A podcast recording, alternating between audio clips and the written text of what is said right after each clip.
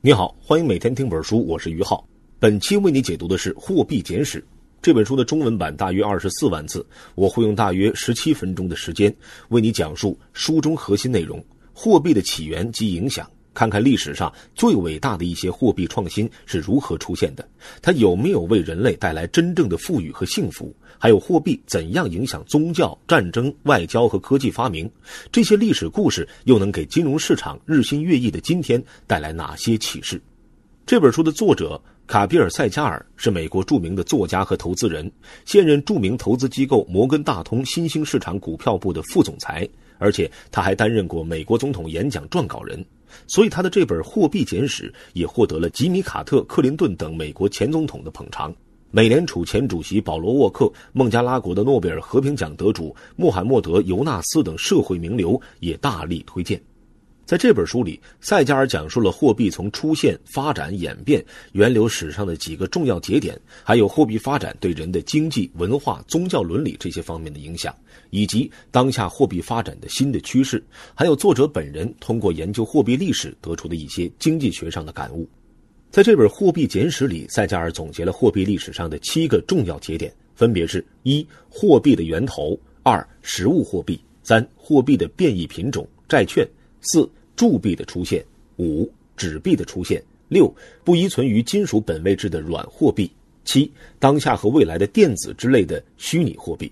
通过对这些货币发展史上重要时刻的还原与解读，他试图剖析两个最基本的经济问题：为什么会有货币？为什么货币在人类社会中起的作用越来越大？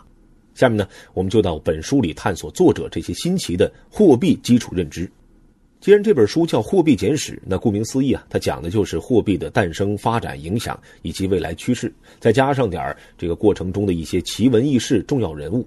不过呢，塞加尔的研究追溯到了更久远也更本质的地方，那就是货币最根本的性质是什么？流通。而且他把这个特点跟生物界的普遍现象联系起来了。一般认为，只有人类才会使用货币，但是并不是只有人类社会才存在交换与流通。比如，生物的有性生殖就是一种典型的交换形式。和无性生殖相比，有性生殖产生的后代更加健康。漫天飞舞的花粉就是自然界流动性的典型代表。再比如，生物界的共生现象。几个不同的物种相互协助，如同一个具备社会分工的合作社，这也是一种交换。甚至我们看不见的光合作用、能量的流动，这也是流通与交换。没有流动性，就没有生命，更没有人类文明。从这个意义上来说，作为交换与流通的媒介，货币的出现和发展本身就是符合人类乃至生物天性的一种必然。说到这儿呢，我们好像觉得接下来顺理成章该讲交换导致货币出现了。一般的金融史、经济史方面的书啊，也都是这么讲的。但是这本书里，作者提出了新的思考。他认为，货币的诞生不是基于交换，而是基于债务和信用。十八世纪的时候，考古学家曾经在苏格兰发现了一些原始时代的铁钉。当时的大经济学家《国富论》的作者亚当·斯密就认为，这是古代的货币，用来在交换的时候充当等价物。这个观点被很多后来的经济学书籍沿用。而最新的考证认为，不应该这么理解。这种铁钉的生产过程是这样的：制作铁钉的工匠会向人借贷一些生活必需品，用来维持他做工时候的生活所需。等制造出钉子之后，用钉子来偿还别人。所以，作者认为，这种有货币性质的钉子不是用来购买东西，而是用来偿还债务的。其实，这个过程就是信贷的雏形。而这种有价甚至有息的信用贷款，在很多古代文明遗迹的考古发掘中都能找到，出现的时间比货币流通更早。作者认为，这说明信用而不是交换才是货币的真正起源。这就是这本《货币简史》最大的启发性的结论。但是对于传统的货币源流史，塞加尔并没打算彻底推翻。他虽然认为主流的历史书上描写的古代的实物货币从来没出现过。但是以物易物这种交换形式确实真实存在的，在古代被广泛接受、便于保存、流动性好的商品就起到货币的作用。这从语言学上可以找到证据。英语的 capital 资本源于拉丁语的牛，英语的 salary 工资源于拉丁语的盐。因为牛和盐在古罗马早期啊曾经充当硬通货，这类商品统称为实物货币。实物货币的历史源远流长。新的考古研究甚至发现，猿人曾经广泛交换石器工具，因为有些地方出土的石器多得惊人，远远超过单个家族或部落的实际需求，几乎可以肯定，这就是当时猿人中的石器世家，专门制造石器，再用石器交换食物等其他生活必需品。后来，人类的历史进入文明时，牲畜、毛皮、谷物、矿产和纺织品都曾经广泛充当实物货币，即便到了真正的货币出现以后。每逢经济危机出现严重的通货膨胀或通货紧缩时，实物货币都会卷土重来。例如粮食、烟草、布匹，甚至电器和家具，这种交易方式从来没有真正的远离我们的生活。而作者认为的真正的货币起源，也就是信用与债务，随着城市的出现、文明的升级、大规模商业中心的建立，也变得更常见。很多债务关系在当时的社会经济当中起到了跟货币一样的作用。具体来说呢，商业活动总是有赔有赚，有些商人经商的本钱靠的是借贷，而一旦赔了，也就背上了债务，还可能导致跟债权人的纠纷。古代法律都把大量条文用于解决债务纠纷。一般来说呢，无力偿还债务的人或者他们的家属，需要定期或终身为债权人无偿劳动，直至劳动所得足以还清债务和利息为止。这叫做债务奴隶。在古代，债务奴隶是奴隶制的主要来源。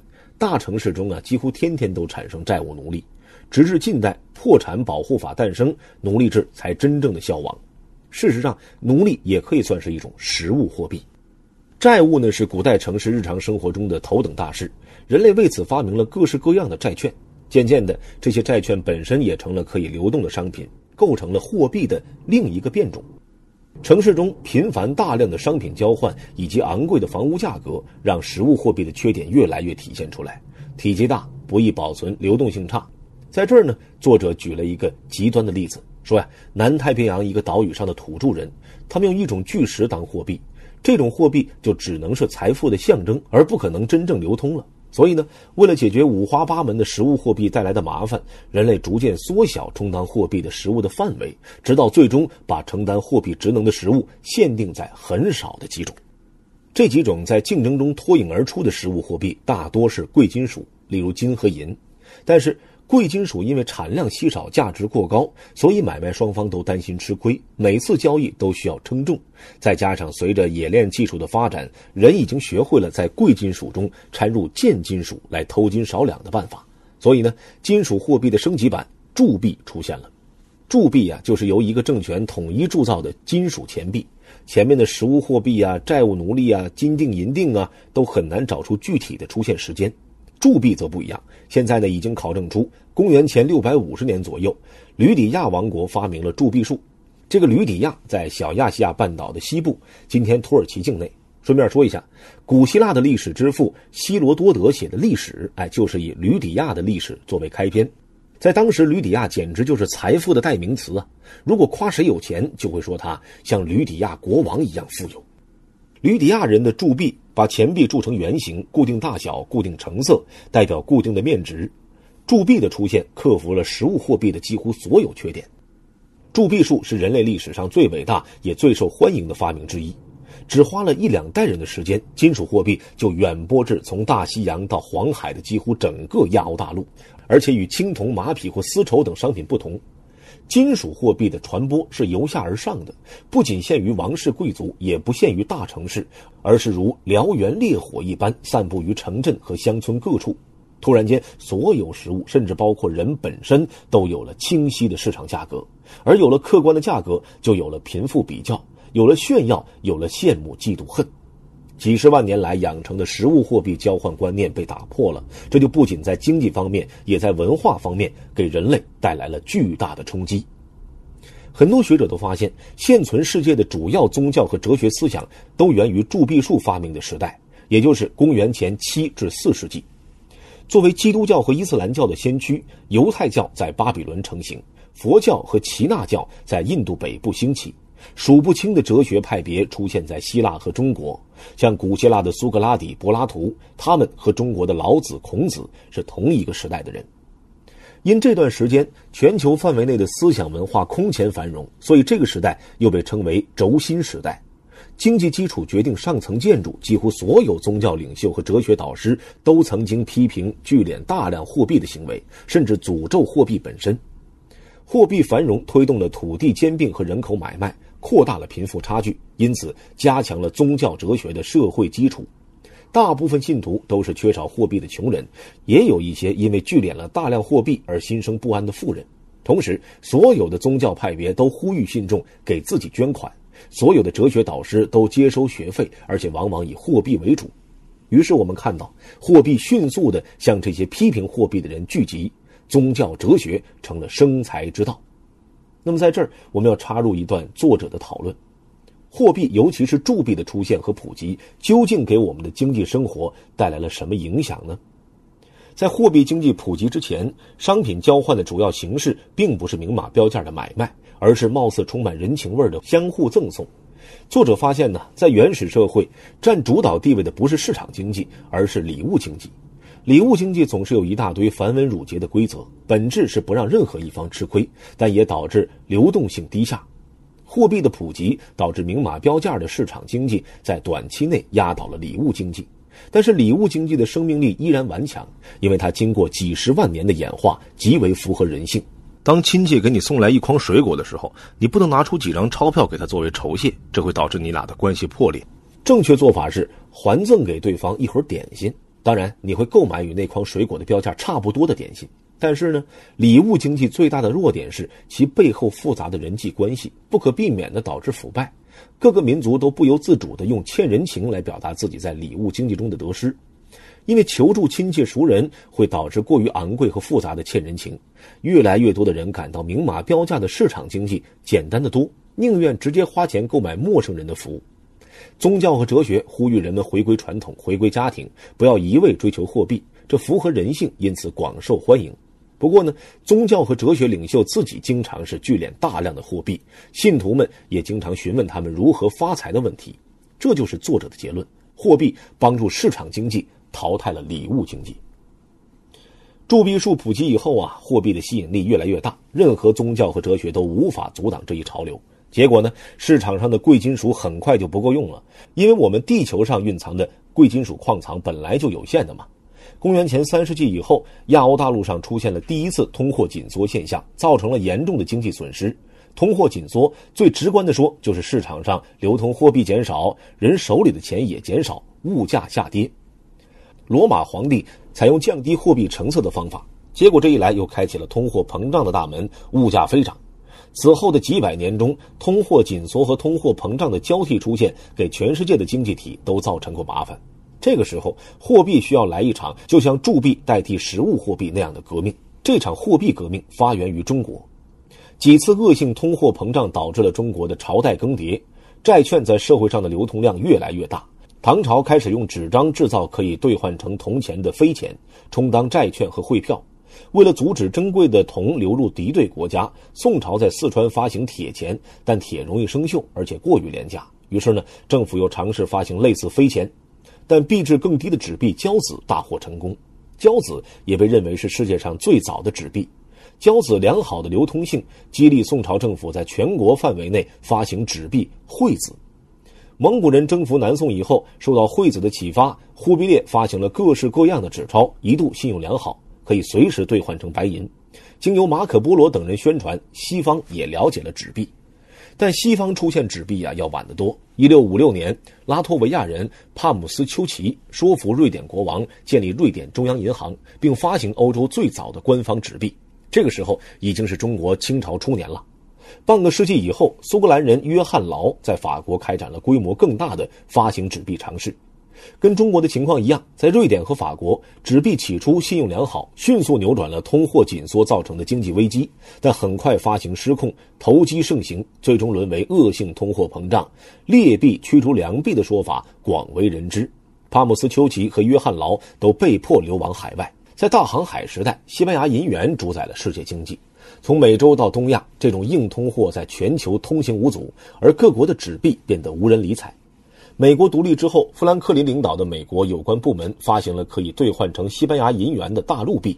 然而，英国大量伪造大陆币，很快使美国政府完全无力将其兑换成西班牙银元。大陆币最终变得一钱不值。尽管这样，富兰克林还是以美元之父的形象被印上了今天的一百美元的钞票上。其实呢，真正的美元之父是林肯。他在南北战争期间发行的绿色美元，因战争的胜利而维持了良好的信用，而且无需贵金属作为支撑，完全取代了此前美国各银行发行的各种不值钱的纸币。这是继铸币、纸币的出现之后，货币历史上的又一个革命性的节点。人类第一次意识到纸币可以脱离贵金属而存在，并维持稳定的购买力。然而，其他国家的人依然不信任纸币。第二次世界大战结束前夕，世界各主要战胜国同意将美元定为全球主要结算货币，但要求美元与黄金挂钩，即每盎司黄金兑换三十五美元的布雷顿森林体系。但是地球上的黄金无法提供市场需求的流动性，黄金价格剧烈波动，美元被迫于1971年脱离布雷顿森林体系，重新变成了脱离贵金属存在的软货币，或者叫软通货。如今呢，地球上绝大多数交易都用软货币，但是呢，有些人更加激进。我们应该都学过马克思主义经济学，其中一个重要的观点就是把劳动视为商品。一九九一年，受到这个思想的启发，美国纽约州伊萨卡镇居民格洛弗发行了自己的替代性货币——伊萨卡时间，把定量的劳动时间当作货币用来交换产品或是支付服务。很快，许多企业都发行了自己的替代性货币，如购物券等等，大大提升了社会流动性，经济由此更趋繁荣。二零零八年金融危机之后，著名的虚拟货币比特币进一步刷新了人类对货币的认知。作者认为，这就是货币的本质，也是货币的未来。通过货币简史，我们应该看到的是，货币一直在演化，也一直是价值的象征。它代表人类的需求和欲望，无论是贝壳、金银、纸张，还是电子脉冲，只要能够提供购买力和流动性，都可以充当货币。好了，卡比尔·塞加尔的这本《货币简史：从花粉到美元，货币的下一站》到这里就说完了。这本书简要介绍了货币从远古到当下的发展历程，并总结了七个重要的节点。而通过这些，作者想表达的是什么呢？我们用一句话来概括一下本书的主旨，那就是货币对人类社会的影响越来越大，是因为货币通过不断改良，变得越来越符合人性，使人类的生活越来越便捷。好了，以上就是本期的全部内容。为你准备的笔记本文字就在音频下方的文稿里。这是每天听本书为你特别提供的 VIP 用户专享解读。恭喜你，又听完了一本书。